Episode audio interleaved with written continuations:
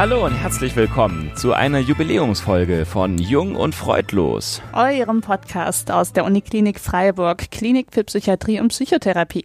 Ja, wir sitzen heute zu unserem Einjährigen in unserer trauten Urrunde hier. Da ist einmal Ismene, beste Assistenzärztin der Uniklinik. Hallo. Und Sebastian, bester Assistenzarzt der Uniklinik. Hallo. Und heute zu Beginn eingestiegen unser, unser langjähriges Computer- und Technikgenie Simon. Hallo Simon, schön, dass du Hallo. auch mal bei uns äh, auf, der, auf der Welle bist. Und ich bin Moritz, der äh, neugierige, fragenstellende Student. Oder wie muss ich mich ankündigen? Genau. Genau so, Moritz. Der bin ich, genau. Deswegen hasse ich diese Vorstellungsrunde. Bitte, bitte, bitte, gerne. Ja, schön, dass wir heute hier sind. Tatsächlich ein Jahr jung und freudlos. Ähm, wir haben so ein bisschen eine Sonderfolge. Ne? Es, es geht Mhm. um, um uns, um Oder-Fragen, um Fragen von euch, was uns wahnsinnig gefreut hat. Und ähm, ja, ich würde sagen, wir steigen erstmal ein wie immer. Und dafür haben wir heute Simon, unseren Special Guest. Wer will loslegen? Ja, also da Simon ja wirklich ganz, ganz selten bei uns zu Wort kommt, haben wir ihn heute mal mit dazu genommen. Und ihr müsst auch wissen, Simon ist nicht nur unser Technikass, sondern auch ein Wissenschaftler par excellence. Und deswegen starte ich gleich mal mit einer sehr wissenschaftlich angehauchten Frage. Simon, Ja. was ist dir lieber? T1, Flair oder T4? Uh, T4. T4. Meinst du den VW-Bus? Ja, natürlich meine Ah, ich ja, den. VW-Bus. Ja. Mhm. Boah, das ist die härteste Nerdfrage, die wir je hatten. Das ist schon nerdy, ja. Wir gehen schnell weiter. Ist mir eine du oder ich? Ähm, Erstmal du, ich kann mich noch nicht entscheiden. Na gut, was ich Simon, frage. ich habe es irgendwie basaler gestaltet. Online, Inline oder Airline? Online. Auf jeden Ständig. Fall, oder? Alles andere hätte mich auch ein bisschen gewundert. Ähm, Simon, wenn du deinen eigenen Podcast machen würdest, worum geht's darin? Um Wissenschaft, Ausdauersport oder Essen? Ausdauersport. Ja, definitiv. Um was genau? Uh, Trailrunning. Trailrunning? Aber wahrscheinlich auf so eine sehr freakige, sehr wissenschaftliche ich Art und glaube Weise. auch. Ist das schon in Planung? Dein nein, nein, nein, nein. Trailrunning-Podcast? Simon, wie schön, dass wir dich jetzt endlich mal richtig kennengelernt Ja, haben. super. Vor allem die Leute da draußen, oder? Ja, vielen Dank auch. Schön, dass du heute deine Stimme zu uns. Danke fürs Reinschauen. Ja, jetzt machen wir weiter, weil wir müssen uns ja auch weiter kennenlernen und äh, alles andere wäre langweilig und ein bisschen Tradition muss sein, würde ich sagen. Deswegen meine Oder-Fragen an euch. Obwohl die heute gar nicht so oderig sind. Ähm, die gehen in die Tiefe, Oh. die sind offen. Äh, Ismene, wir starten mit dir. Meine Lieblingsbegrüßung ist. Meine Lieblingsbegrüßung ist, ähm, meistens sage ich einfach Hallo. so. Auch so hoch. Hallo. Ja, manchmal, wenn ich, ähm, wenn ich besonders gut oder besonders schlecht drauf bin. Albern Ähm, und auch ein bisschen verlegen. Ja, vielleicht. Oder vielleicht auch einfach ein Hm. bisschen äh, mich ganz besonders äh, einfältig darstellend, Oh. um, um möglichen drohenden Gefahren aus dem Weg zu gehen. Ähm, und ansonsten mag ich die ähm, Begrüßungsumarmung. Ähm, und äh, viel mehr fällt mir dazu nicht ein. Ja, ist doch schon. Was sind ist eure. Lieblingsbegrüßung? Hey, das geht in eine Das total ist falsche Richtung. erste Das Gegenfrage. Das ist ja, ja- das, das muss man auf jeden Fall. Es tut mir leid, Direkt aber die Frage Also nee. jetzt No irgendwie way. Das interessant. kannst du auch in der. Jubiläumsfolge nicht bringen. Das Sorry, nicht. das erzählt ihr wir mir später. Nee, ey. Nee. So, Sebastian, Ja. logische Konsequenz, meine Lieblingsverabschiedung ist. Ähm, die ähm, Abschiedungs, äh, Ab- Abschiedung? Abschied Verabschiedungsumarmung natürlich. Und ich sag immer Ciao. Oder Tschüss. Tschaußen. Oder auf Wiedersehen. Oder, Oder am Telefon sage ich manchmal auch auf Wiederhören. Uh. Da bin ich noch altmodisch. Ja. Ja. Richtig old fashioned, ne? Und danach drehst du deine Wählscheibe ein Rädchen Nee, das weiter. macht man am Anfang. Ich leg danach Ja, den das Hörer in die Gabel. Trotzdem Ja. gut. Okay, Ismene, vom zurückliegenden Podcast-Jahr habe ich mitgenommen. Uh, ähm, Außer saure Schnuller. Genau, einige, einige extra Pfunde wegen saurer Schnuller. Und ähm, ansonsten habe ich mitgenommen. Ach, das ist eine schwierige Frage. Ja. Also auf jeden Fall ganz viele warme Augenblicke und ähm, warme ähm, äh, in erster Linie ähm, Internetmomente mit, äh, mit Hörerinnen und Hörern, würde ich sagen. Also weil wir da wirklich ganz liebe Rückmeldungen gekriegt haben. Einmal ja sogar äh, eine ganz liebe materielle Sockenrückmeldung Mhm. ähm, von unserer lieben Hörerin Svenja. Mhm. Ähm, das, ähm, das war sehr schön. Und ansonsten hoffe ich, dass ich auch ein bisschen was gelernt habe, aber das ist immer sch- selber schwer, schwer zu sagen. Ich habe, glaube ich, mitgenommen, dass ähm, das Podcasten auch nicht immer so einfach ist. Hättest du dir gedacht, dass es ganz leicht wäre, ne? Ja, ich habe Hm. gedacht, da setze ich hin und Ja. dann bla bla bla bla bla. Läuft's. Läuft's einfach. Naja, naja, aber es ging Ja, ja, ich glaube, ich habe ne? mitgenommen, äh, dass man sich vielleicht auch ein bisschen vorbereiten sollte manchmal. Smene hat immer so professionelle Antworten. Echt? Ja, ein bisschen schon. Mhm. Äh, Sebastian, für die kommende Podcast-Zeit wünsche ich mir. Ich wünsche mir in erster Linie, dass wir so weitermachen wie bisher, weil ähm, es echt auch unglaublich viel Spaß macht, hier zu podcasten und ähm, wir sind auch echt ein richtig cooles Team. Wir haben uns auch wirklich gern, also das wirkt nicht nur so.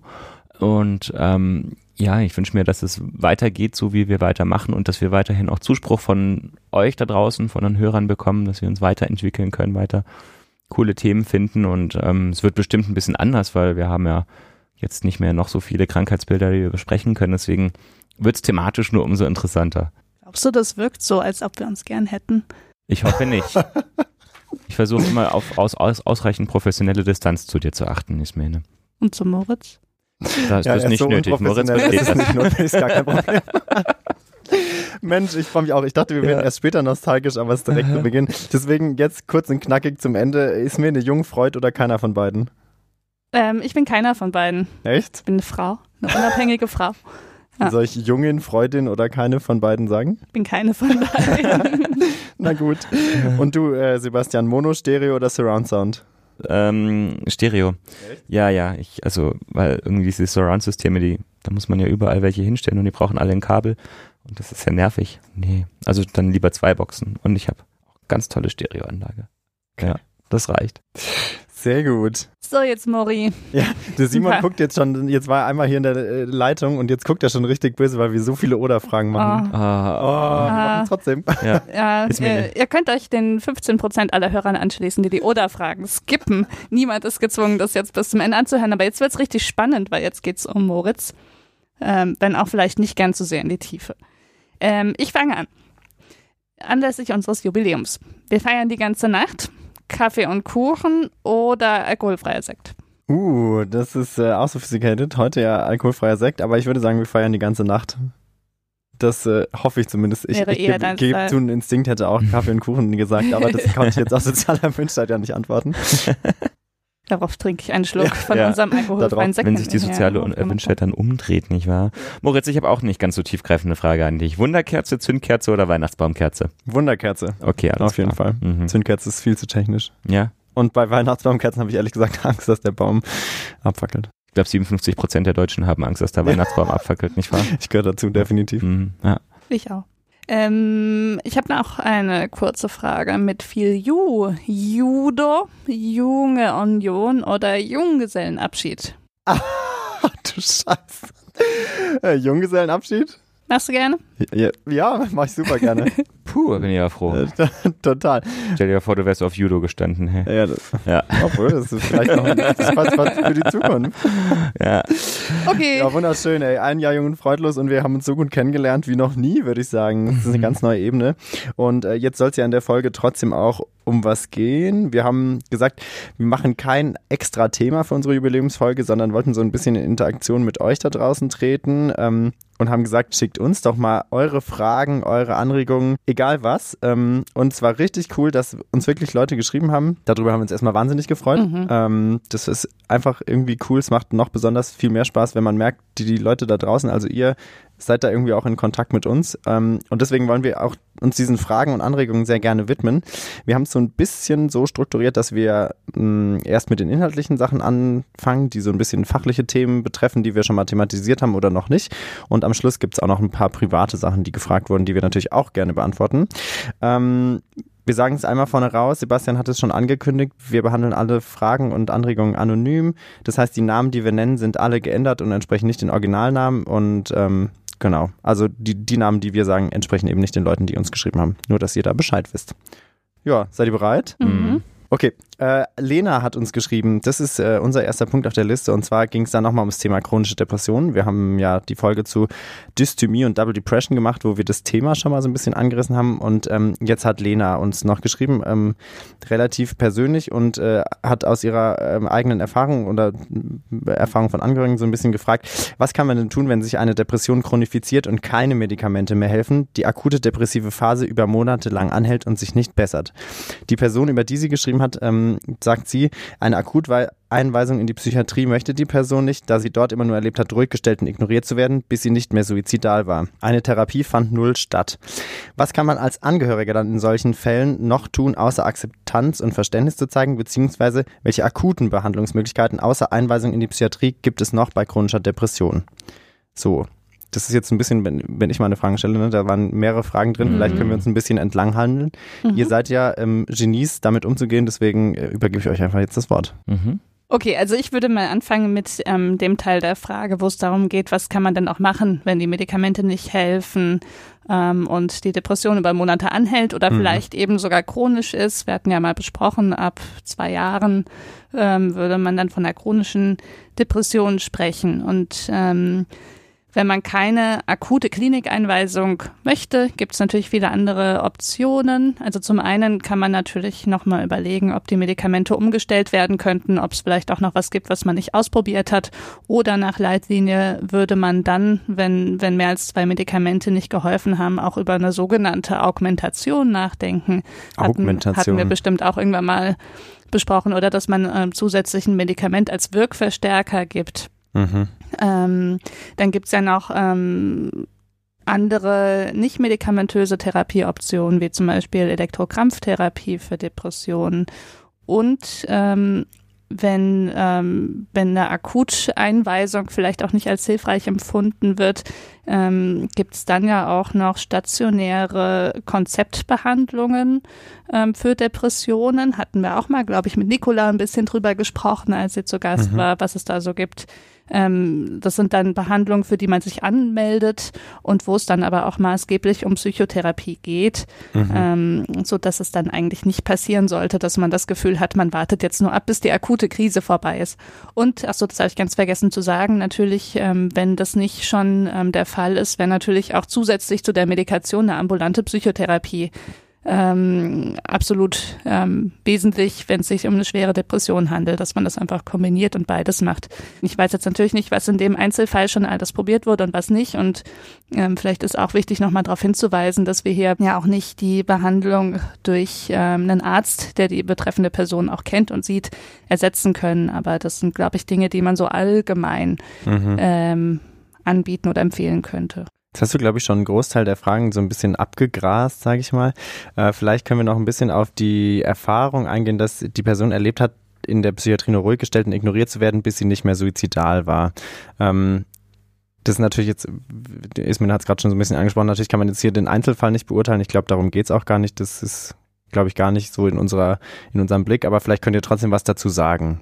Hm. Ich kann jetzt gerade dazu sagen, dass es also zu diesem, also es klingt ja fast klein wenig wie ein Vorwurf, ne, ruhig gestellt und ignoriert zu werden, bis sie nicht mehr suizidal war. Also das klingt, da wird nichts nach, da wird nichts getan und das ist jetzt natürlich nicht möglich, mir in diese Situation reinzugucken und zu beurteilen, was da geschehen ist. Ich kann nur sagen, grundsätzlich ist es schon manchmal so, dass in akuten Krisen tatsächlich die Ruhe wichtig ist und dass man auch auf der Akutstation jetzt nicht in den Aktionismus verfällt, sondern erstmal die suizidale Krise durchsteht. Und dazu gehört manchmal einfach auch die Zeit und ähm, die Möglichkeit haben, ähm, einen Raum zu geben, in dem sowas nicht passieren kann. Und ähm, ganz viele psychiatrische Medikamente, also gerade die Antidepressiva, haben ja auch eine, eine gewisse Wirkverzögerung. Und in der mhm. Zeit kann man gar nicht so wahnsinnig viel machen, sondern muss wirklich warten, bis die Medikamente wirken können. Und da spielen halt häufig auch andere Medikamente, die einfach müde machend sind, eine große Rolle. Und die helfen, diese Krise zu durchstehen, die helfen mal wieder zu schlafen, ein bisschen zur Ruhe zu kommen. Häufig rast ja auch der Kopf und die Gedanken und man leidet sehr stark und dann schaffen diese Medikamente vorübergehend Abhilfe, bis zum Beispiel ähm, ein Antidepressivum auch wirken kann. Ja, das wäre jetzt so die, ähm, die generelle Behandlung. Und darüber hinaus ist es natürlich immer ein unterschiedlicher Fall und es ist keine Depression gleich der, der anderen. Ja. Es mhm. gibt ganz viele unterschiedliche Verläufe und man, man weiß natürlich nie, was ist jetzt alles im Vorfeld schon passiert, ja, und wie vielte Einweisung ist das? Mhm. Und ist es, ähm, ist es tatsächlich eine Depression oder ist es vielleicht auch eine Krise? Das können natürlich auch alles Situationen sein, das ist jetzt schwer zu beurteilen anhand der Frage. Mhm, aber zumindest mal so ein bisschen so eine Idee, welcher Hintergrund da vielleicht ja. eine Rolle gespielt haben könnte, ne? Mhm. glaube ich, ganz wichtig. Vielleicht ist es auch nicht allen, ähm, allen Betroffenen so klar, dass das wirklich zwei unterschiedliche Dinge sind. Dieser akute Psychiatrieaufenthalt in einer suizidalen Krise mhm. ähm, auf einer Akutbehandlungsstation und ähm, eine geplante, wir sagen mal elektive Behandlung auf einer Psychotherapiestation. Das ähm, ist auch keine Entweder-oder-Entscheidung, das lässt sich ergänzen und ähm, die akute Krisenintervention ist eben auf jeden Fall notwendig, wenn es eine akute suizidale Krise gibt. Ähm, und ob man darüber hinaus noch, wenn man die notwendige Stabilität hat, so eine geplante psychotherapeutische Behandlung machen möchte, zum Beispiel, weil man vielleicht an seinem Wohnort auch Schwierigkeiten hat, einen ambulanten Behandler zu finden, der die entsprechende Behandlung anbietet, dann kann man das auch machen. Ja, das ist, glaube ich, auch nochmal wichtig, die Unterscheidung tatsächlich, ne, weil es äh, im Prinzip ein bisschen unterschiedliche Ziele verfolgt. Ja, ich glaube auch, viel, viele kennen mhm. einfach nur die Psychiatrie, so in mhm. Anführungsstrichen. Ja. Ähm, und dann haben sie mit der Psychiatrie eine Erfahrung gemacht, die vielleicht irgendwie nicht nur positiv war. Mhm. Ähm, es wäre aber schade, wenn das dazu führt, dass die Behandlung dann nicht weitergeht. Ja. Ja, ganz wichtig. Aber muss man auch sagen, ist auch wahrscheinlich als außenstehende Person wirklich nicht so einfach, das Konzept oder die dahinterstehenden äh, Gedanken so zu verstehen. Mhm. Genau, es ist jetzt ja auch alles Spekulation. Genau. Da rein interpretieren. Ähm, der zweite Teil der Frage. Mhm. Du meinst das mit den Angehörigen? Ja, ich habe gedacht, vielleicht können wir das ein bisschen zusammenfassen, weil uns hat auch noch Doro geschrieben und zwar über unsere Website äh, hat sie das kommentiert an der Depressionsfolge. Was mir persönlich, äh, was ich mir persönlich noch wünschen würde, wäre, wie am Ende kurz angesprochen, was können denn Angehörige eigentlich tun? Was hilft, was nicht? Und ähm, sie sagt, man möchte die oder den Betroffenen nicht drängen, aber trotzdem zeigen, dass er oder sie nicht alleine ist. Vielleicht können wir das so ein bisschen zusammenschließen, weil ich glaube, in dem Fall haben Doro und Lena ein bisschen äh, in eine ähnliche Richtung gefragt und vielleicht könnt ihr da noch mal was dazu sagen. Ja, also nach, als Angehöriger ist es natürlich wahnsinnig schwierig, mit so einer Situation umzugehen. Das zunächst mal vorweg und es wird auch nicht möglich sein, sich in so einer Situation gut zu fühlen oder das Gefühl zu haben, man macht alles richtig, sondern die Situation ist per se erstmal blöd und da ist jemand ernsthaft erkrankt und ähm, dann gibt's natürlich auch wirklich ungünstige Situationen, in denen zum Beispiel keine Krankheitseinsicht da ist und dann wird die Situation insgesamt natürlich fürchterlich schwierig mhm. und das ist problematisch. Also den Angehörigen kann man natürlich nur dazu raten, da irgendwo auch zu einer gewissen Form von Akzeptanz und Geduld zu finden und auch mit sich selbst gnädig zu sein. Ähm, gleichsam ist es natürlich sehr, sehr wichtig, ähm, Hilfsangebote an die Person ähm, zu stellen und, und zumindest zu signalisieren, dass man immer da ist. Und auch das kann natürlich von Situation zu Situation unterschiedlich sein. Wir haben ganz unterschiedliche ähm, Fälle zum Beispiel, wenn ähm, Angehörige depressiv, traurig sind und sich eher zurückziehen und einen anderen Fall, wenn zum Beispiel wirklich auch eine Suizidalität gegeben ist, mhm. dann müssen wir natürlich komplett unterschiedlich handeln. Beim einen kann man natürlich auch wirklich den Raum geben und das Hilfsangebot einfach im Raum stehen lassen, beim anderen muss man aktiv werden und ist wirklich dazu aufgerufen, sofort was zu tun. Ähm, Angehörige von Betroffenen können auch mal schauen auf der ähm, Webseite von der Deutschen Depressionshilfe. Da gibt's auch Informationen für Angehörige ähm, mit einigen so groben Verhaltenstipps äh, und Empfehlungen. Manche mhm. gehen auch in die Richtung von dem, was du jetzt schon gesagt hast, Sebastian. Also eben geduldig bleiben, sich selber nicht überfordern ähm, und noch viele weitere. Auch ähm, zum Umgang mit Suizidalität ist da äh, ein Link äh, wie man sich verhalten kann. Und ähm, genau, da gibt es so einige Informationen, zum Beispiel auch ein, ein Mutmach-Bingo, so Dinge, die, ähm, die unterstützend sein können für Betroffene. Ähm, das ist ganz nett. Mhm. Können wir Und unsere Show noch Das machen. können wir verlinken, auf jeden mhm. Fall, genau. Und ich glaube, wenn jetzt zum Beispiel jemand in der Klinik ist, spielt sicherlich da auch eine Rolle. Wahrscheinlich können sich Angehörige ja schon auch immer an die behandelnden Ärztinnen und Ärzte wenden und zumindest mal nachfragen. Ich meine, das mhm. ist wahrscheinlich dem, sind irgendwie Grenzen gesetzt, aber zumindest gibt es ja die Möglichkeit, auch da mal Sachen vielleicht zu erfahren oder aufgeklärt zu werden oder eben zu sagen, okay, ich brauche da und da vielleicht nochmal Hilfe und dann gibt es sicherlich auch noch zusätzliche Hilfsangebote, oder? Genau, also ich denke, die meisten Behandler machen das gerne, dass sie zum Beispiel ein gemeinsames Gespräch machen mhm. äh, mit der Bezugsperson und dem Patienten oder der Patientin. Mhm. Ähm, dann ist vielleicht auch nochmal wichtig für Angehörige zu wissen, dass wenn sich Angehörige Sorgen machen, dass die natürlich auch immer den Behandler von ähm, ihren Angehörigen informieren dürfen darüber. Das ist immer so das heikle Thema mit der Schweigepflicht. Mhm. Aber die Angehörigen stehen ja nicht unter Schweigepflicht. Also wenn die ähm, das Gefühl haben, jetzt geht was gewaltig schief, auch in der Behandlung oder allgemein, Mhm. ähm, dann können die sich auch an den Arzt oder Therapeuten oder die Ärztin oder Therapeutin ähm, des Betroffenen wenden. Oder der Betroffene. ich bin heute wird ganz irgendwie am Gendern. Ja. Ah, furchtbar. Wo wir schon bei Online-Ratgebern für ähm, Angehörige sind, es gibt tatsächlich auch von der AOK ein ganz gutes Programm und da hat auch die Frau Professor Schramm aus unserer Abteilung mitgearbeitet. Das ist der Familiencoach Depression. Das kann man einfach auch mal googeln. Da sind viele Videobeispiele auch dabei, Mhm. wie man zum Beispiel gerade in der Kommunikation mit depressiven Angehörigen eigentlich reagieren kann. Ja, was auch schwierige Situationen sind, die so immer wieder auftreten und was mögliche Reaktionen sind, ja, die dann für beide Beteiligten irgendwie gut tragbar sind. Ja, können wir auch verlinken. Ja. Findet ihr also Mhm. beides einfach mal in unseren Shownotes. Ja. Okay, vielen Dank. Ich glaube, da sind wir jetzt auf die beiden Fragen und Anmerkungen zum Thema Depression bzw. chronische Depression. Äh, haben wir, glaube ich, äh, ganz gut was dazu gesagt, oder? Seid ihr? Ja, wir haben jetzt nicht alles ganz im Detail gesagt, aber ich glaube, die Dinge, die wir jetzt nicht explizit gesagt haben, die kann man bei den genannten Quellen von uns auch nochmal anschauen. Dass wir jetzt nicht zu ausufernd werden, Ja. oder? Das ist doch eine gute Sache. Dann hat uns auch noch Lukas geschrieben und zwar über die äh, Mailadresse. Wir hatten irgendwie ganz viele verschiedene Quellen, über die das zu uns gedrungen ist, was irgendwie auch eine schöne Erfahrung war. Und zwar ging es da nochmal ein bisschen um die Psychosomatik-Folge mit Professor Lahmann, der ja bei uns zu Gast war. Mm, Und er hat geschrieben, beim Podcast Somatoforme Störungen und psychosomatische Medizin habe ich nicht wirklich den Unterschied zwischen somatoforme Störungen und Psychosomatik verstanden. Auch in den Lehrbüchern bin ich nicht wirklich schlauer geworden, wo genau der Unterschied liegt. Oder wird es synonym benutzt? Ähm, er freut sich über Erläuterungen.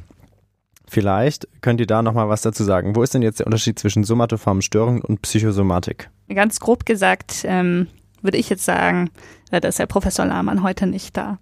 Ähm, schade, dass wir nicht so die einzelnen Expertenstimmen, so wie Simon vorhin, äh, mal zuschalten können. Das, genau, das, das, wäre praktisch noch. Ja. gewesen.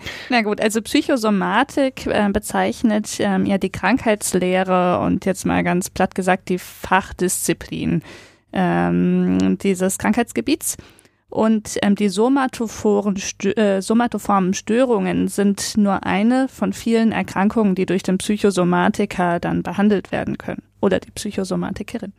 Ähm, Das heute und nochmal als kurze Wiederholung, ich glaube, es war bestimmt Thema in der Folge, ich bin mir nicht mehr ganz sicher, somatoforme Störungen sind eben körperliche Beschwerden im weitesten Sinne, die sich nicht oder nicht hinreichend ähm, auf eine körperliche Erkrankung zurückführen lassen. Und da gibt es ganz verschiedene, also Somatisierungsstörungen oder ähm, anhaltende somatoforme Schmerzstörungen und so weiter. Mhm. Ähm, genau, aber in der, in dem Krank, äh, in dem, ähm, in der Fachdisziplin der psychosomatischen Medizin und Psychotherapie werden noch andere Krankheiten behandelt, ähm, wie zum Beispiel Essstörungen ähm, oder was hatten wir noch genannt, Burnout. Also Oder das, auch Depressionen in, in oder auch Depressionen, genau. Form. Ja. Genau. ähm, genau, ich hoffe, so ist es ein bisschen klarer geworden. Also, Also Psychosomatik sozusagen als, als Head-Off, als Fachdisziplin und Mhm. somatoforme Störungen im Prinzip wirklich als ein Ensemble von Krankheitsbildern. Genau, Ne? Expliziter sozusagen. genau, genau. Und eben, das ist, glaube ich, ganz wichtig, dass die Psychosomatik ja tatsächlich auch andere Erkrankungen noch einschließt, außer Ja. den somatoformen Störungen. Auch wenn die ein großer Teil sind, wie ja Professor Lahmann auch Ja. gesagt hat. Genau, genau. Okay, also wir hoffen, wir konnten das damit so ein bisschen, bisschen äh, Licht, Licht ins Dunkel bringen. Mhm. Kann man das so sagen? So, dann würde ich tatsächlich zum nächsten Punkt kommen. Ich habe ja lauter Punkte auf meiner Liste. Und zwar gibt es einen Kommentar auf unserer Website zur Folge zur Kinder- und Jugendpsychiatrie. Es war ja unsere letzte Folge, die wir gerade erst ähm, veröffentlicht hatten. Den Kommentar lese ich jetzt gar nicht ganz vor, weil der ist ziemlich lang. Der berichtet so ein bisschen vielleicht von der eigenen Erfahrung, stellt viele Fragen, viele kritische Fragen und ähm, hat uns dann letztendlich auch so ein bisschen ähm, vorgeworfen, dass wir sehr unkritisch ans Thema rangegangen seien, also ans Thema Kinder- und Jugendpsychiatrie, ähm, beziehungsweise die Behandlung in einer Kinder- und Jugendpsychiatrischen Klinik. Und ähm, wie gesagt, wir wollen jetzt gar nicht den ganzen Kommentar hier besprechen. Ihr könnt ihn aber sehr gerne nachlesen, weil da auch viele wichtige Punkte drin angesprochen sind. Aber vielleicht nehmen wir einfach mal so ein bisschen Stellung zu dieser ähm, einmal Kritik, dass wir nicht kritisch waren ähm, als Podcast und vielleicht nochmal so ein bisschen grundsätzlich zur Behandlung in der Kinder- und Jugendpsychiatrie. Also es ist auf jeden Fall ein, ähm, ein Kommentar, der für uns auch sicherlich schwierig zu beantworten ist, weil er schon sehr kritisch ist. Mhm. Ich glaube, ich kann kurz mal dazu Stellung nehmen, dass wir im Podcast nicht kritisch waren. Also ähm, das wäre jetzt natürlich von uns auch irgendwo nicht so richtig zu erwarten. Jetzt natürlich sind wir ein Teil der Uniklinik Freiburg und wir sind nicht investigative Journalisten, die versuchen, irgendwelche ähm, Sachen aufzudecken. Mhm. Ähm, zumal ich das tatsächlich aber auch gut mit meinem Gewissen vereinen kann, was wir in der Folge besprochen haben. Ja, wir kennen den Sebastian persönlich von unserer täglichen Arbeit und wir wissen, dass auch unsere gesamte Kinder- und Jugendpsychiatrie ähm, ganz, ganz viele Menschen ähm, hat, die dort sehr gewissenhaft und äh, sehr, sehr gute Arbeit machen und von der wir auch überzeugt sind und von der ich auch ähm, wirklich sagen kann, ähm, da kann man voll dahinter stehen. Mhm. Ähm, nichtsdestotrotz gibt es natürlich Einzelfälle, die wir überhaupt nicht beurteilen können. Es gibt ähm, tragische Krankheitsverläufe, die sehr traurig sind. Es gibt ähm, vielleicht auch Dinge, die nicht in Ordnung sind. Das können wir nicht ausschließen, das wollen wir auch gar nicht ausschließen. Wir sehen es uns jetzt aber auch nicht als unsere Aufgabe an, das so wahnsinnig kritisch zu diskutieren. Und mhm. ähm, grundsätzlich können wir sagen, glaube ich, dass das alles, was wir miterleben, dass wir das gut verantworten können. Es ist jetzt sehr allgemein gehalten, aber ich finde es eben auch schwierig, da noch detaillierter drauf einzugehen. Ja, finde ich eigentlich. Ähm, kann ich kaum noch was hinzufügen. Ja, wir sind halt ein Informationsvermittlungspodcast und kein mhm. eben äh, investigativ-journalistischer Podcast und äh, möchten natürlich auch ähm, unseren Fokus eher auf Behandlungsmöglichkeiten ähm, setzen, weil das die Informationen sind, die unserer Meinung nach hilfreich wären für unsere Zuhörer und Zuhörerinnen. Mhm.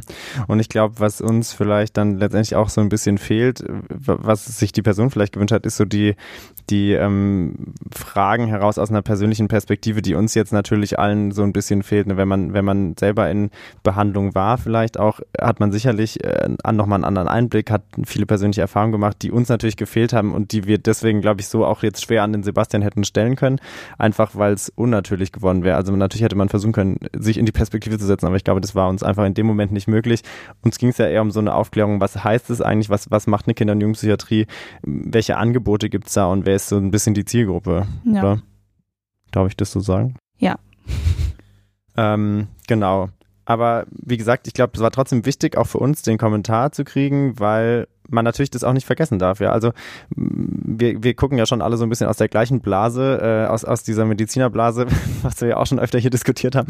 Versuchen jetzt schon immer mal wieder therapeutische Blase zu erweitern.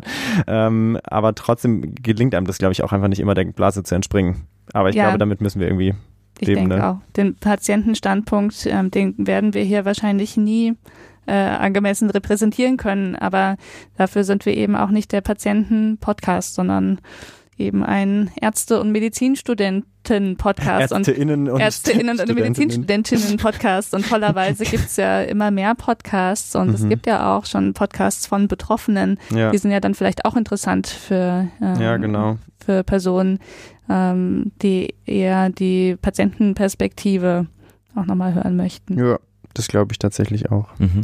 Okay, Genau, so viel. Aber trotzdem danke für den Kommentar. Es soll echt nicht so wirken, als, als wollten wir den wegbügeln. Aber ich glaube, mehr, mehr darauf einzugehen, würde jetzt auch ein bisschen den Rahmen hier sprengen. Und deswegen, genau, aber wir wollten es auf jeden Fall erwähnt haben. Und wir sind immer auch dankbar für kritische Kommentare, weil nur so kommt man irgendwie auch weiter oder hinterfragt sich nochmal neu. Gut, ähm, wir haben noch eine fachliche Sache. Es ist witzig, weil es ist, ist fast ein nostalgischer Rahmen, weil wir, glaube ich, in unserer ersten Folge ähm, hatte ich euch, glaube ich, so Klischee-Aussagen von gutefrage.net oder sowas äh, zusammengesammelt. Mhm. Und ähm, da war, glaube ich, im Raum gestanden, so äh, haben dich eigentlich alle ähm, Menschen, die in der Psychiatrie arbeiten, selber ähm, einen an der Klatsche, sage ich jetzt mal wirklich ganz flapsig und in großen Anführungszeichen. Ähm, aber ein bisschen geht's in die Richtung, aber von der ernsteren Seite. Und zwar hat uns Veronika geschrieben, ich glaube über Facebook, ähm, zu dem Thema, was ist denn, wenn man als Therapeutin oder Therapeut selber von einer psychischen Erkrankung betroffen ist, was sicherlich ein Thema ist, was ähm, viele Leute betreffen kann und, und auch relevant ist. Und äh, ich lese mal kurz vor, was sie geschrieben hat. Hallo, mich interessiert es sehr, ob man als psychologischer Psychotherapeut arbeiten kann, beziehungsweise ob es aufgrund eurer Berufserfahrung empfehlenswert ist, wenn man selbst mehrere Traumata, in Klammern zum Beispiel sexuellen Missbrauch etc. in der Kindheit erfahren hat. Ähm, Veronika hat es, glaube ich, so ein bisschen aus der Perspektive der Psychologiestudentin gefragt. Ähm, weil sich Psychologiestudierende ja ähm, dann entscheiden müssen, sozusagen, machen sie die Ausbildung zur klinischen Psychotherapie und jetzt äh, in den Neuerungen müssen sie das vielleicht sogar noch früher, zum Teil vor dem Studium sozusagen entscheiden, klinische Richtung oder eher wissenschaftliche ähm, oder Wirtschaftsrichtung oder sowas. was natürlich wirklich keine ganz einfache Frage ist. Ähm, was würdet ihr dazu sagen zum Thema ähm, psychische Erkrankung bei Therapeutinnen und Therapeuten? Also ich würde sagen, das ist zum einen ein großes Thema. Das können wir hier Mhm. auch sicher nicht erschöpfend behandeln, Mal sondern eher andere. Wissen. ja, genau. Ähm, also zuerst mal würde ich sagen, dass ähm, traumatische Erfahrungen im bisherigen Leben oder psychische Erkrankungen jetzt kein Hinderungsgrund sind, um ähm, so einen Gesundheitsberuf oder auch eben speziell den Beruf Psychotherapeut, Psychotherapeutin zu ergreifen. Also Mhm. das kann man so nicht sagen. Es ist kein No-Go. Ähm, gleichzeitig ist es natürlich eine hoch ähm, individuelle und persönliche Entscheidung, die dann von ganz vielen Faktoren abhängt, ähm, wo man wahrscheinlich pauschal oder wo man ganz sicher pauschal keine Empfehlung aussprechen kann. Da kommt es ja eben auch darauf an, ähm, wie, wie geht's der Person jetzt? Ähm, ist da aktuell Gesundheit und ausreichende Stabilität vorhanden? Ähm, wird vielleicht eine Arbeit in so einem psychotherapeutischen Setting als belastend erlebt? Kann das vielleicht ähm, irgendwas triggern ähm, aus der eigenen traumatischen Erfahrung? Ähm, das ist sicher nicht ähm, ganz banal, das im Einzelfall rauszufinden und ähm, da wäre im Zweifelsfall sicherlich auch nochmal eine persönliche Beratung. Vielleicht gibt es ja irgendwie einen Psychotherapeuten oder jemanden, den man aufsuchen kann, ähm, der einfach mit mehr ähm, Hintergrundinformationen und mit Kenntnis eben der, der sonstigen Vorgeschichte ein, da ein bisschen helfen kann, das rauszufinden. Mhm. Ähm, genau, das wäre das eine. Was denkst du, Herr Kromer? Also ich denke zusätzlich nochmal, dass es sich halt ganz häufig auch nicht vermeiden lässt, mit psychischen Erkrankungen im Gesundheitssystem zu arbeiten, weil viele Menschen natürlich auch erst nach Berufswahl erkranken. Und Mhm, dann stimmt, muss es auch gar nicht immer aussuchen. ne? ja, dann muss es auch weitergehen. Auch danach gibt es Mhm. gibt's Depressionen, nach, danach gibt es ganz, ganz viele Erkrankungen, die auftreten können, auch ähm, traumatische ähm, Sachen, die passieren können. Ähm, viele, viele Suchterkrankungen, gerade im Medizinerbereich zum Beispiel. Ähm, es ist nun mal einfach eine Profession unter vielen, die auch von Menschen ausgeübt wird und davon sind manche Menschen auch krank. Und sicher ist es eine eher belastende Profession. Ich denke, viele Me- Menschen werden sich auch überlegen, ähm, möchte ich jetzt zum Beispiel Investmentbanker werden, wo von mir erwartet wird, dass ich die Nacht durcharbeite oder ähnliches und auch sagen, Mhm. nee, die Belastung ist mir zu groß. Und ich denke, bei Psychologen, bei Medizinern, zumindest im ähm, Psychobereich, ist natürlich die, ähm, die Belastung durch ähm, die Geschichten von anderen Menschen natürlich schon höher als in anderen Berufen. Ja? Oder auch in der somatischen Medizin. Mhm. Kämpft man um das Leben von Patienten, erlebt, dass Menschen sterben. Da kommen natürlich schon Dinge ähm, sehr stark in den Fokus der Wahrnehmung, die man sonst auch manchmal gerne draußen hält. Ich glaube auch, man muss es sehr, sehr stark individuell abwägen. Es gibt ja zum Beispiel auch sehr, sehr erfreuliche Beispiele ähm, für psychisch Kranke, die noch in der Medizin eine große Rolle gespielt haben. Ihr erinnert euch vielleicht an den Borderline-Podcast. Ähm, Marsha Linehan, die die ähm, dialektisch-behaviorale Therapie in den USA entwickelt hat, was äh, mittlerweile hier eine wirklich hoch angesehene ähm, Therapie für die Borderline-Persönlichkeitsstörung ist, ist selber an einer Borderline-Persönlichkeitsstörung erkrankt gewesen und, und hat aufgrund ihrer Erfahrungen erst überhaupt diesen speziellen Blick in das Fach bekommen. Und ähm, das ist wichtig, ja, genauso ähm, James McCullough, Jim, Jim Jim McCullough? Mit Jim McCullough, ja, der hat zum Beispiel das ähm, CBESP entworfen, ja, was bei chronisch depressiven Patienten ähm, eingesetzt wird als Psychotherapieverfahren. Auch der hatte selber schwere chronische Depressionen und auch dadurch eben als Person Erfahrungen gesammelt, wie fühlt sich denn die Krankheit an und, und auch einen sehr ehrlichen Blick auf die Krankheit bekommen, einen sehr selbstkritischen, ähm, den vielleicht ein Außenstehender gar nicht so hätte haben können. Mhm. Also schon so ein bisschen zwei Seiten, ne, wenn ich das Mhm. bei euch jetzt so raushöre. Also einmal diese Seite, dass es einen voranbringen kann, wenn man selber Erfahrung gemacht hat und sicherlich auch nochmal einen anderen äh, Zugangsweg vielleicht auch zu Patientinnen und Patienten bringt, wenn man Erfahrungen teilen kann. Ich glaube, darüber haben wir auch mal in einer der Folgen gesprochen, tatsächlich, dass eben eine eigene gemachte Erfahrung ja auch stützend sein kann für Patientinnen und Patienten. Auf der anderen Seite sagt ihr schon, es ist was, was man irgendwie im Auge haben sollte, dass man selber nicht untergeht, oder? Also, dass man es wirklich Mhm. nochmal irgendwie mit einer Vertrauensperson oder einer Therapeutin, einem Thera- Therapeuten nochmal bespricht, was macht es mit mir? So? Ja, so würde ich sagen. Eben, dass äh, man auf jeden Fall auf seine Gesundheit achtet Mhm. und ähm, und eben Gesundheit ist ja kein ähm, leider kein stabiles Merkmal, wie Sebastian gesagt hat, das kann ja, sich ja auch im Laufe des Lebens noch ändern. Das heißt, das gilt auch für all diejenigen, die den Beruf schon ergriffen mhm. haben. Mhm. Wenn man an irgendeinem Punkt merkt, jetzt wird's aus welchem Grund auch immer zur Belastung. Ja ähm, dann, ähm, dann gibt es natürlich immer die Möglichkeit, sich A, Unterstützung zu holen, B, vielleicht auch sich im Laufe des Lebens, wenn es gar nicht mehr gehen sollte, nochmal umzuorientieren. Ich denke, selbst wenn ähm, man sich jetzt vielleicht ähm, besonders früh entscheiden muss, ob man in den klinischen Psychologiebereich geht, es ist ja doch ähm, heutzutage fast Standard, dass man nicht einen und denselben Beruf über die ganze Spanne seines Lebens ausübt. Ähm, wir arbeiten doch mitunter ja lange, glaube ich, bis wir dann mal Rente kriegen. Ähm, es gibt immer einen Plan B und C, denke ich. Und vielleicht, wenn, wenn man sich da unsicher ist, hilft es ja vielleicht auch, da vorher schon mal zu überlegen, falls es jetzt doch nicht klappen sollte, was kann ich denn dann ähm, trotzdem noch machen mit dem Studium? Mhm. Auch wichtig. Ja. Was mir jetzt gerade noch so aufgefallen ist, vielleicht, dass das jetzt nicht so über dem Ganzen schwebt, ähm, heißt aber ja nicht im Umkehrschluss, dass es äh, sozusagen Voraussetzung ist, dass man selber ähm, äh, schon mal eine psychische Erkrankung oder so hat, um Therapeutin oder Therapeut zu werden, weil ich glaube, das ist jetzt, wäre der falsche Umkehrschluss wahrscheinlich, oder? Ja, das wäre, das wäre Absolut. der falsche. Also je, ähm, egal wie, wie viele Erfahrungen man selber hat, wir haben natürlich nie alle Erfahrungen gemacht, die jeder Patient, der zu uns kommt, gemacht hat. Also wir müssen natürlich auch lernen, uns in Situationen hinein zu versetzen, in denen wir selber noch nicht waren. Oder? Mhm. Wobei es natürlich auch für das Machen, gerade von Medizin, nicht erforderlich ist, selber die Krankheit gehabt zu haben. Mhm. Ja. Also Wäre auch ganz schön anspruchsvoll, ne, wenn man das in allen Fächern der Medizin abdecken Richtig, sollte. wenn jeder, wenn jeder Kardiologe schon einen Herzinfarkt ja, gehabt hätte haben müssen, ja, dann. Ja, das stimmt. Nee, also klar ist es natürlich in der, in der Psychiatrie, die ein empathisches Fach ist, ist Einfühlen gefragt und ähm, aber ich glaube, es muss nicht immer auf eigener Erfahrung basieren. Mhm. Ja. Gut, das ist, glaube ich, nochmal ein wichtiger Punkt. Mhm. Okay, jetzt haben wir tatsächlich die inhaltlichen Fragen, die uns geschickt wurden, glaube ich, so ein bisschen äh, abgegrast. Jetzt kommen wir von der, von der Schulbank oder der Vorlesungsbank oder von wem auch immer aufs, aufs Kuschelsofa und, und widmen uns den privaten Fragen.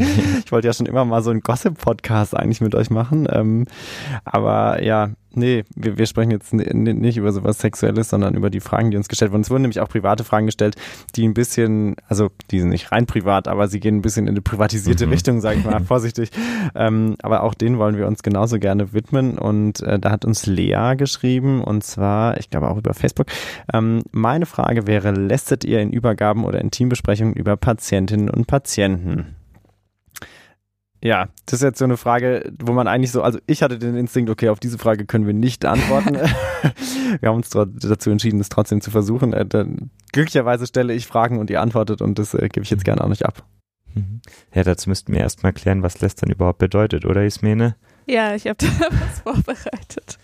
Moment, lasst, Tell mal, lasst uns kurz gucken, was der Duden sagt. Ich habe jetzt aber hier alles durcheinander gebracht. Ah, hier, doch, ich hab's, ich hab's. Also der Duden sagt, lästern ist, äh, sich über jemanden äh, in eckigen Klammern, der abwesend ist, eckige Klammer zu, ähm, äh, mit kritischen oder ein wenig boshaften Kommentaren zu äußern. Und der Gebrauch ist abwertend. Mhm. So. Also jetzt wissen wir, was lästern jetzt heißt. Jetzt ist die Frage, tut ihr es denn über Patientinnen und Patienten? Weiß nicht, bist du kritisch, boshaft und abwertend? Nein, ich hoffe nicht. Also ähm, ich meine, das ist natürlich klar, wir sprechen quasi den ganzen Tag über Patienten. Wir haben Übergaben, wir haben Teambesprechungen, ähm, dann gibt es manchmal noch Visitennachbesprechungen. Ähm, es gibt immer was zu besprechen. Es gibt viel zu besprechen, ja, klingt so, ja. Ähm, es ist natürlich extrem wichtig, ähm, dass man das auf eine professionelle Art und Weise tut und die soll äh, eben auf gar keinen Fall irgendwie wertend, boshaft, ähm, was war es noch, abfällig sein. Ähm, wir, wir haben da natürlich auch im Vorfeld ein bisschen drüber diskutiert, so wie kann man denn möglichst authentisch auf diese Frage antworten, mhm. ähm, weil ähm, wir auf der anderen Seite natürlich auch alle irgendwie keine Maschinen, sondern Menschen sind und manchmal, das hatten wir glaube ich auch schon in ähm, manchen Folgen, äh, zum Beispiel zur Borderline-Persönlichkeitsstörung mal angerissen, manchmal ähm, gibt's halt sowas wie ein emotionales Mitschwingen in therapeutischen Prozessen. Ähm, das heißt, es ähm, kann schon mal vorkommen, dass sich da auch Emotionen reinmischen. Mhm. Ähm, und, ähm, und je nachdem, ähm, wie die Situation ist, ähm, ja, äußert, äh, äußert sich das natürlich dann auch in der Art und Weise, wie man kommuniziert. Und das ist eine, äh, ich würde sagen, eine äh, unserer Hauptaufgaben in so einem psychotherapeutischen Team, halt da aber auch immer dran zu bleiben und ähm, und, und dafür zu sorgen, dass, ähm, dass die Kommunikation ausgeglichen und ähm, dialektisch ähm, und möglichst ähm, wenig wertend bleibt. Mhm. Und wie arbeitet man da an sich? Sagt ihr dann, hey, so aber jetzt nicht oder? Wie indem man, sich das vorstellen? Indem man das tatsächlich die ganze Zeit kommuniziert und deswegen sprechen wir auch so viel über Patienten, um relativ schnell zu erkennen, was machen die eigentlich mit uns, was machen die auch mit anderen und zu sehen so, okay, was hat das jetzt eigentlich ähm, mit dem Patienten zu tun? Was ist unsere Erkenntnis aus unseren Gefühlen, die der Patient in uns ähm, erzeugt? Und das ist ein ganz, ganz wichtiger therapeutischer Prozess, der in einigen ähm, Konzepttherapien zum Beispiel unerlässlich ist, in der DBT-Therapie zum mhm. Beispiel. Das war ähm, das, was du vorhin gesagt hast, ne? Die genau, ja. Genau, mhm. richtig. Ne? Bei, okay. bei Borderline-Patienten, da, da braucht man zum Beispiel extrem gut kommunizierende Teams, mhm. um, um, um so ähm, gewissen Effekten entgegenzutreten, die dann immer irgendwo in so einer Therapie eintreten. Ja? Man muss viel miteinander reden. Und ganz häufig hat man natürlich auch mal das Bedürfnis zu sagen, boah, das nervt mich. Ja, das ist total anstrengend und ich weiß gar nicht, wie ich damit umgehen soll. Aber unsere professionelle Aufgabe ist dann tatsächlich nicht zu sagen, das ist eine blöde Person, sondern zu sagen, das ist ein blödes Verhalten.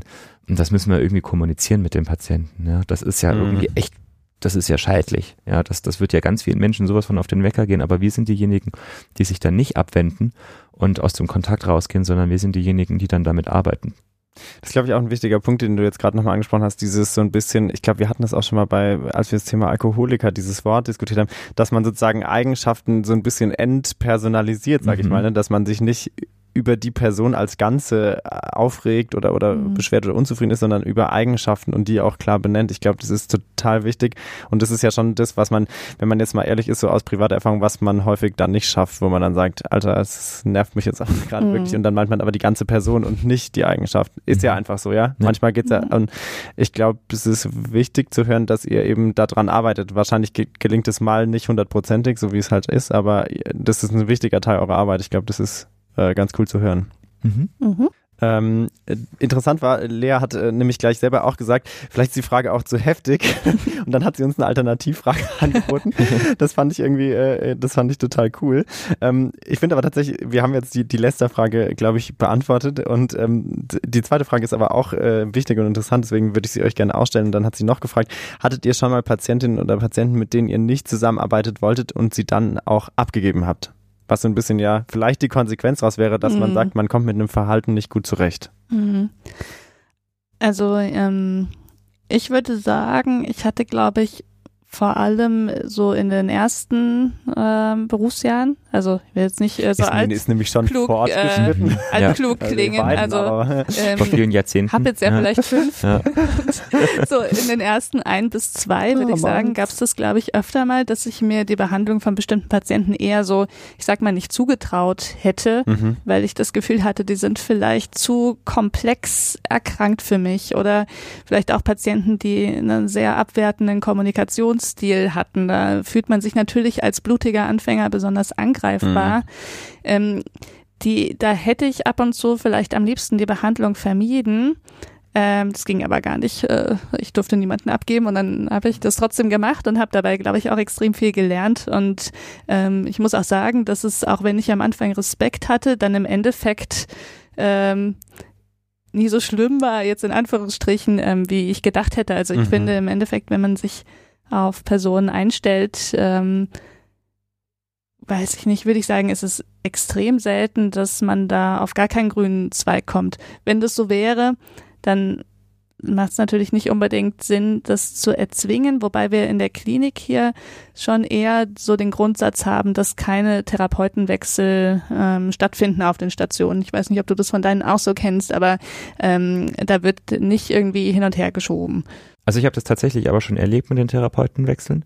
Ähm, das war dann aber eigentlich in der Regel nicht der Wunsch des Therapeuten, sondern Wunsch der Patienten. Also ich hatte das schon zum Beispiel mal erlebt, dass eine Patientin hatte, die ähm, die sehr schwer mit mir hatte, die ist ähm, immer sehr ärgerlich geworden über viele Dinge, die ich gesagt hat und dann hatte die sich auch gewünscht, dass sie, äh, jemand anders sie behandelt und dann haben wir uns auch im Team unterhalten und haben gesagt, ja, das ist jetzt irgendwie auch ein unnötiger Ärger, den niemand so richtig verstehen kann. Jetzt gewähren wir ihr diesen Wunsch halt mal.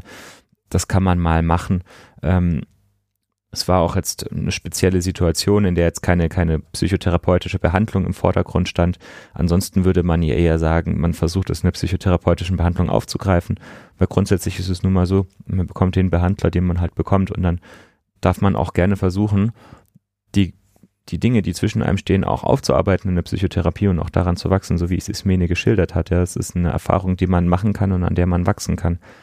Ähm, dass es jetzt aber irgendwie mal Personen gab, mit denen ich jetzt irgendwie selber partout hätte nicht zusammenarbeiten wollen, gab es zum Glück nicht, wobei ich mir natürlich schon irgendwie prinzipiell auch Situationen ausmalen kann, ähm, in denen es Menschen gibt, die schlimmste Dinge getan haben, die ich nicht mehr mit meinem Gewissen vereinbaren könnte. Wobei man selbst dann sagen muss, wir sind natürlich in der Psychiatrie und ähm, man muss natürlich schon sehr stark zwischen, zwischen den Personen und ähm, den, den den äh, Dingen, die sie in der realen Welt darstellen, trennen, sage ich jetzt mal so abstrakt. Mhm. Aber, aber, das ist also tatsächlich so richtig drastisch noch nicht passiert. Ich glaube, ich habe schon mal erlebt, so aus der Ferne, dass Leute die Behandlung von, also dass Kollegen Behandlungen abgelehnt haben und dann hatte es jemand anders gemacht.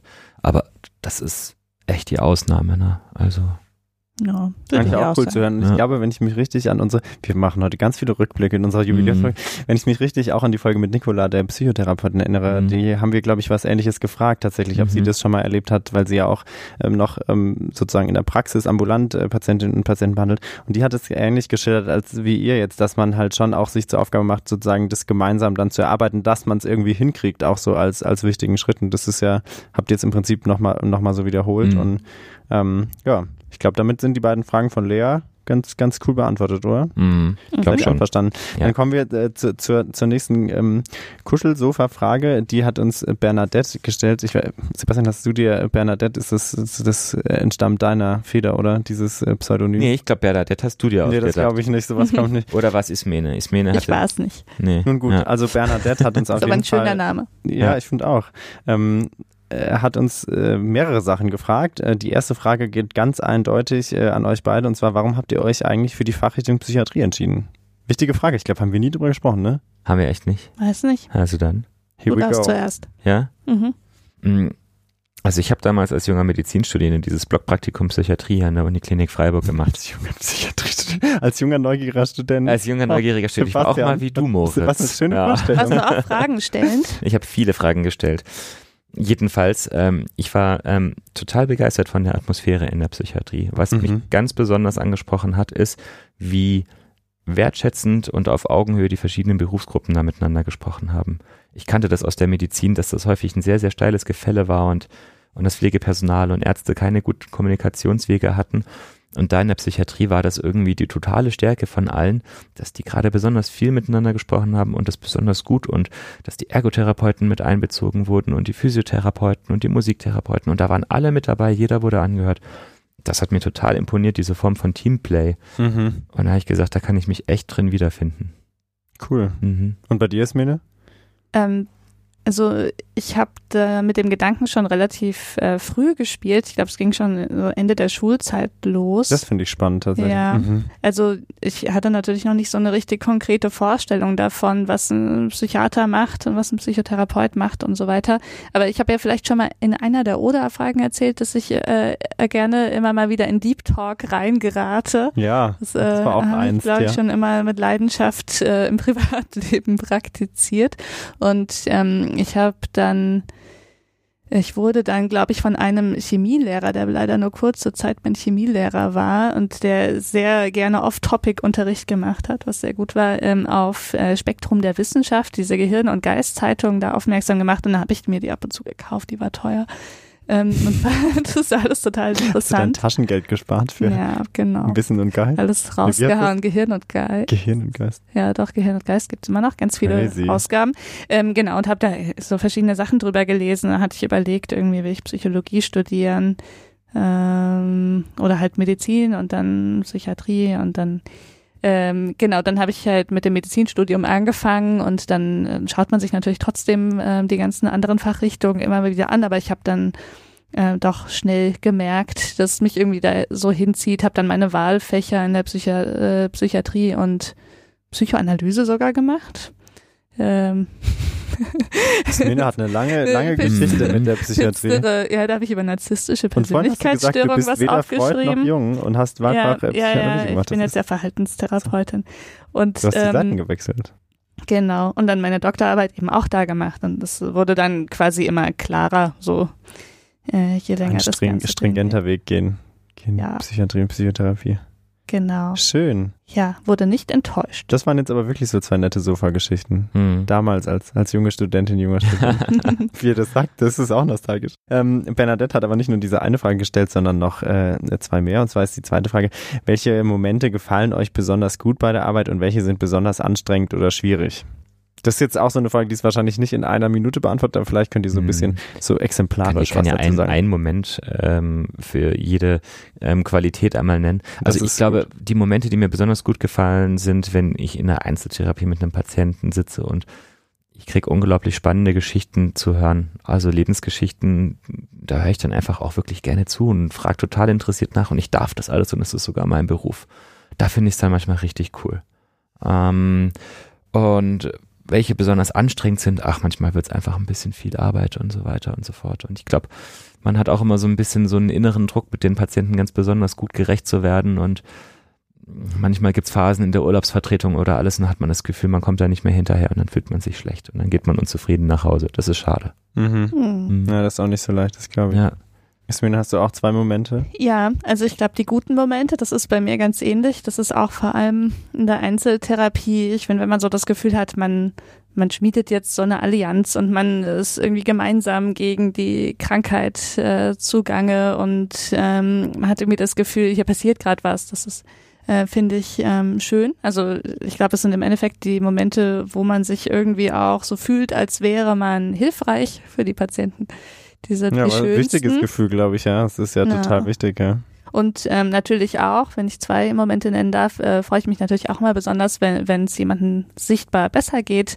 Das ähm, finde ich nimmt manchmal so das ganze Team mit auf so eine ähm, auf so eine kleine Glückswelle. Also gerade wenn es natürlich irgendwie ähm, vorher schwierig und zäh war und dann sieht man so, ha, wir hatten doch recht, es wird doch wieder besser. Das ist auch mal schön. Und ähm, die nicht so schönen Momente sind, äh, finde ich, auch ähnlich wie Sebastian sagt, wenn es insgesamt zu viel wird, vor allem wenn sich das, äh, ich sag mal, Papiergedöns so stapelt, wenn die Doku überhand nimmt, ähm, weil das einfach, glaube ich, der Teil ist, der uns allen am wenigsten Spaß macht. Und dann habe ich noch gedacht, so dieses, ähm, wenn man dann Nachtdienst hat und irgendwie nachts um drei aus dem Schlaf gerissen wird und plötzlich funktionieren soll, das ist was, worauf ich, glaube ich, langfristig auch ganz gut verzichten könnte. Hm, das glaube ich. Jetzt so Jetzt hast du verraten, dass die wir nachts schlafen. Ah, scheiße. Das schneiden wir alles raus. Das hört niemand. Also wir schlafen natürlich nur selten Nur- und ja, nur sehr ja. kurz. Und dann ist Genau. es umso härter, um drei aufzunehmen. Ja, ja, genau. Aber manchmal schläft man halt über der Tastatur ein, gell? Ja. Schön gerettet. Was ich mich gefragt habe, habt ihr schon mal, ähm, so wie wir mit den Socken, äh, mal, Post bekommen von Patientinnen oder Patienten nach Therapie, wo die geschrieben haben, hey, cool war's, ich erinnere mich noch zurück oder auch so, hey, Kacke oder gerade ist das und das der Stand oder ja. Mhm. übrigens deine Schuhe haben mir noch nie gefallen. Also ich habe tatsächlich mal Postkarten von Patienten bekommen. Ja? Das ist übrigens auch was total Süßes, was- über das ich Mhm. mich riesig freue, Das, oder? weil das ist so schade, wenn die Leute endlich wieder glücklich sind oder es ihnen besser geht, dann, dann verlieren wir die aus dem Blick und dadurch, dass wir eben nur stationär arbeiten, sieht man die dann nie wieder und dann einmal so ein Lebenszeichen zu kriegen und zu merken, so wow, das war jetzt was Nachhaltiges, Anhaltendes, was sich da getan hat, das finde ich richtig, richtig cool. Da Mhm. macht man seinem Therapeuten einen Riesengefallen mit. Das An die stimmt. Menschen da draußen schreibt der Postkarten. Ja, Hast du auch schon mal Post gekriegt, Ismene? Ja, also ähm, ich würde sagen mehr E-Mails als Postkarten. Ach stimmt, gibt's ja auch Ähm, moderne manchmal auch Postkarten. Briefpost, ja. Ich freue mich natürlich auch immer riesig. Vor allem, wenn gute Neuigkeiten drinstehen. Ja, aber Ähm, cool irgendwie. Mhm. Ja, wobei ich es auch total verstehen kann, ähm, wenn, ähm, wenn die Leute dann, wenn sie wieder zu Hause sind, andere Sachen im Sinn haben. Mhm. Und ähm, manchmal ist es auch so, dass man am Anfang noch öfter ein Lebenszeichen kriegt, dann wird es weniger. Das finde ich dann auch ähm, im Prinzip Okay. gut, ähm, weil natürlich sind dann auch irgendwann wieder andere Themen äh, im Vordergrund. Aber eben, ich glaube, ähm, glaube, das kann man für die meisten von uns sagen, dass wir uns riesig freuen, wenn wir nochmal irgendwie so ein kurzes Hallo, mir geht's gut Mhm. äh, als Postkarte oder kurze E-Mail oder so Ja. hören. Mhm. Das Mhm. ist schön. Ja, das ist cool, das glaube ich. Ja, Bernadette hat uns ja noch eine weitere Frage gestellt, Moritz. Ja. Ich wollte mir die ja eigentlich jetzt Die, selber die wolltest du dir jetzt stellen. selber stellen. die Das ist doch total blöd. Jetzt darf ich doch auch mal neugierig und Fragestellen sein. Ja, Moritz, Boret, Bernadette will von dir wissen, sag mal, willst du eigentlich auch Psychiater werden? Ja, das ist jetzt, jetzt rutsche ich wahrscheinlich in die sozial nicht so erwünschte Antwort. Und äh, also aktuell ist eigentlich mein Plan, Kinderarzt zu werden. Ähm, da halte ich auch noch so ein bisschen dran fest. Und äh, aber ich muss sagen, ähm, äh, auch seit dem Kurs, was du geschildert hast, ging mir nämlich ganz ähnlich. Das hat mir wahnsinnig imponiert, das Fach. Und ich bin ja letztendlich dann auch nach dem Kurs zu diesem Podcast hier geschlittert. Und ihr, ihr zwei habt jetzt schon auch eher dafür gesorgt, dass man äh, mehr und mehr Lust kriegt auf das Fach. Und ich glaube, es wird auf jeden Fall immer, immer Plan B. Ismin hat ja vorhin von Plan B und C Mhm. gesprochen. Und Ja. äh, Psychiatrie ist für mich definitiv ein Plan B im Moment, ähm, aber ein wichtiger Plan B. Und mal gucken, was wirklich draus wird. Können wir vielleicht irgendwann dann eine Postkarte schicke ich euch. Moritz, Oder was müssen wir noch drüber. sagen, damit du Psychiater wirst? Ich guck mal. Naja, Wir Kinderarzt ist ja auch eine ganz, ganz noble Sache. Ja, Ich hoffe, ich eine hoffe. ganz süße Sache. Ja, sehr. Ja, dann sind wir tatsächlich jetzt am, ähm, am Ende mit den Fragen. Ähm, wir haben am Schluss eigentlich noch einen Kommentar, das wird jetzt wieder eine längere Sache, aber ich glaube, den sollten wir auf jeden Fall vorlesen, weil er irgendwie ähm, sehr persönlich und berührend ist und irgendwie, glaube ich, letztendlich viele Sachen ausdrückt, die wir selber auch immer wieder sagen wollten in unseren Folgen. Und zwar hat uns ähm, Kerstin gestern Last Minute tatsächlich, ja, ich, ich habe gedacht, jetzt haben wir geschrieben, bis zum 30. kann man uns schreiben. Dann dachte ich, jetzt muss ich abends nochmal gucken, ob sie noch was getan hat. Dann hatten wir tatsächlich diesen Kommentar noch und ähm, ist, glaube ich, ganz wichtig und den würden wir jetzt einfach noch vorlesen, weil ich glaube, da müssen wir gar nichts zu sagen, ähm, sondern den einfach mal so vorlesen. Wer will denn vorlesen? Ich bin echt kein guter Vorleser. Ismene hat eine meditative Stimme. Haben wir gehört. ja. Ja, was, Ismene. was mich sehr gefreut hat. Vielen Dank an dieser Stelle. ähm, hallo, liebes Jung- und Freudlos-Team. Was ich auf dem Herzen habe, hat mit der allgemeinen gesellschaftlichen Betrachtung psychischer Krankheiten zu tun. Ich denke, dass in die Welt muss, dass psychisch krank sein kein Stigma, kein in die Schublade stecken sein sollte, sondern eine akzeptierte Beschreibung der Besonderheit einer Person, die diese einzigartig und nicht weniger liebenswert macht. Mit einer psychischen Krankheit zu leben ist zuweilen ein Kampf, eine Belastung für einen selbst und das Umfeld, aber es kann auch eine Chance sein, das Leben in einer anderen Dimension zu genießen, Gelegenheiten wirklich zu nutzen. Außerdem ist die Entscheidung, mit einer psychischen Krankheit zu überleben, eine Tat, die einen Orden verdient und an der man sich ein Beispiel nehmen sollte. Macht weiter mit eurem beispiellos tollen Podcast. Mega gute Arbeit. Ja, das Vielen Lob Dank war natürlich auch sehr schön, diesen was Kommentar. uns sehr gefreut hat. Aber ich glaube, die Botschaft ist tatsächlich auch ganz wichtig. Ähm, war ja auch was, was eigentlich von Anfang an so ein bisschen unser Ziel war, ne? zu, zu zeigen, man kann damit leben, das hat Höhen und Tiefen und äh, aber es macht, glaube ich, oder es ist ganz wichtig, damit zu arbeiten. Genau. Ja. Und das Stigma, das war schon immer unser größter Feind. Mhm. Und dagegen würde ich sagen, kämpfen wir auch weiter, oder? Genau. Dö, dö, dö, dö. Epische Musik fehlt in unserem Hintergrund. Ja, wir sind äh, tatsächlich angekommen an der, am Ende der Jubiläumsfolge Ein Jahr Jung und Freudlos. Es war ähm, irgendwie eine ganz andere Folge, aber trotzdem auch cool. Es war vor allen Dingen schön, dass ihr uns tatsächlich geschrieben habt und uns eure Meinung gesagt habt. Und wie gesagt, auch gerne immer weiterhin schreibt uns zu jeder Gelegenheit, egal ob ihr wütend seid, ob ihr es vielleicht in dem Moment nicht schafft, unsere Eigenschaften von unseren Personen loszulösen. ähm, auch natürlich sehr gerne für Lob. Also wir freuen uns immer äh, auch über, über, über so nette, lobende Sachen, von denen wir wirklich auch schon ganz viele gehört haben, was uns jedes Mal sehr gut hat, worüber wir uns wahnsinnig gefreut haben. Und ähm, wenn ihr Themen habt, die euch noch interessieren, wenn ihr weiter Fragen habt, schreibt uns immer und wir versuchen es einzubauen, so gut es geht. Und jetzt sind wir am Teil der Veranstaltung angelangt, wo ich eigentlich bei so Feierlichkeiten so immer denke, oh Gott, wie, wie kann man sowas tun? Ähm, jemand von uns steht jetzt am Pult und sagt, wir müssen jetzt natürlich auch noch einigen Menschen danken, aber ich denke, wir sollten es trotzdem tun, weil dieses eine Jahr jung und freudlos hätte sonst, glaube ich, nicht funktioniert, ne? Das stimmt. Ja. Ich habe die Überleitung gemacht, ihr dürft die Namen vorlesen. Also ich möchte zuerst ähm, dem Simon danken, weil der hier mit uns im Raum sitzt. Äh, Dessen Stimme alle ihr zwei jetzt Wochen, endlich für, kennt. Woche für Mhm. Woche wollte ich sagen, aber wie sagt man das im Zwei-Wochen-Tag? Bi, Bi, warte, ähm, Bi-Weekly, ne, Bi, Bi- Bi-Weekly, Bi-Weekly äh, bi- haben wir gestern gelernt. genau, ähm, uns hier un- unserem ganzen Sermon zuhört, äh. Input liefert, äh, maßgeblich das Konzept ähm, hier mitgestaltet äh, und aber eben nicht zu hören ist meistens. Aber Danke, ganz wichtig, Simon. also wisset da draußen, es gibt Simon und er ist so wichtig für uns. Herr Simon. Ganz, ganz wichtiger Bestandteil dieses Podcasts. Ja. Mhm. Und ähm, wem wir auch danken möchten, ähm, das ist Peter Koll, das ist unser Kollege, der dieses ähm, Projekt überhaupt ins Leben gerufen hat und ähm, der uns in der Anfangszeit ganz intensiv betreut hat. Und wir danken dir sehr für deinen Einsatz, Peter. Genau. Da danken wir auf jeden Fall noch Professor Dieter Ebert, der ähm, maßgeblich an dem Projektantrag äh, und der Gründung beteiligt war, genau wie Privatdozentin äh, Svanti Mattis, die ihr schon öfter gehört habt. Unsere Das klingt Swantje. So, ja, Ja. genau, unsere Mhm. Swantje. Unsere Swantje. Ja, ja. Ähm, genau, und dann hatten wir auch noch äh, eine, eine Hivine, Lina, die sich ganz, ganz viel mit unserem Logo und unserem äh, Online- und Inline-Auftritt auseinandergesetzt hat und, ohne die, glaube ich, auch da am Anfang gar nicht so viel ins Rollen gegangen wäre. Ähm, Lina ist ein, ein Stücken von uns entfernt, trotzdem ganz viel Danke dafür. Und dann hatten wir noch drei tolle WahlfachstudentInnen Celine. Eva. und Jakob, die äh, uns unterstützt haben, die Interviews gemacht haben und die irgendwie auch immer mal wieder hier dabei saßen und, äh, und dieses Projekt bereichert haben. Genau. Genau. Danke an alle. Danke, Danke an für alle. euren und Einsatz. Danke vor allen Dingen nochmal an euch da draußen, dass ihr Jung und Freudlos hört. Ja, das großen macht Dank. uns halt schon einfach auch deswegen Spaß, weil wir wissen, es gibt Leute da draußen, die uns zuhören bei dem, was wir hier so verquatschen. Und ja, schön ja, war's das mit ist echt euch. toll. Bleibt und uns treu. Genau, schön. Vielen Dank fürs Zuhören. Bis zum Genau. nächsten Bis Mal. bald. Bis dahin, macht's gut, ihr Lieben.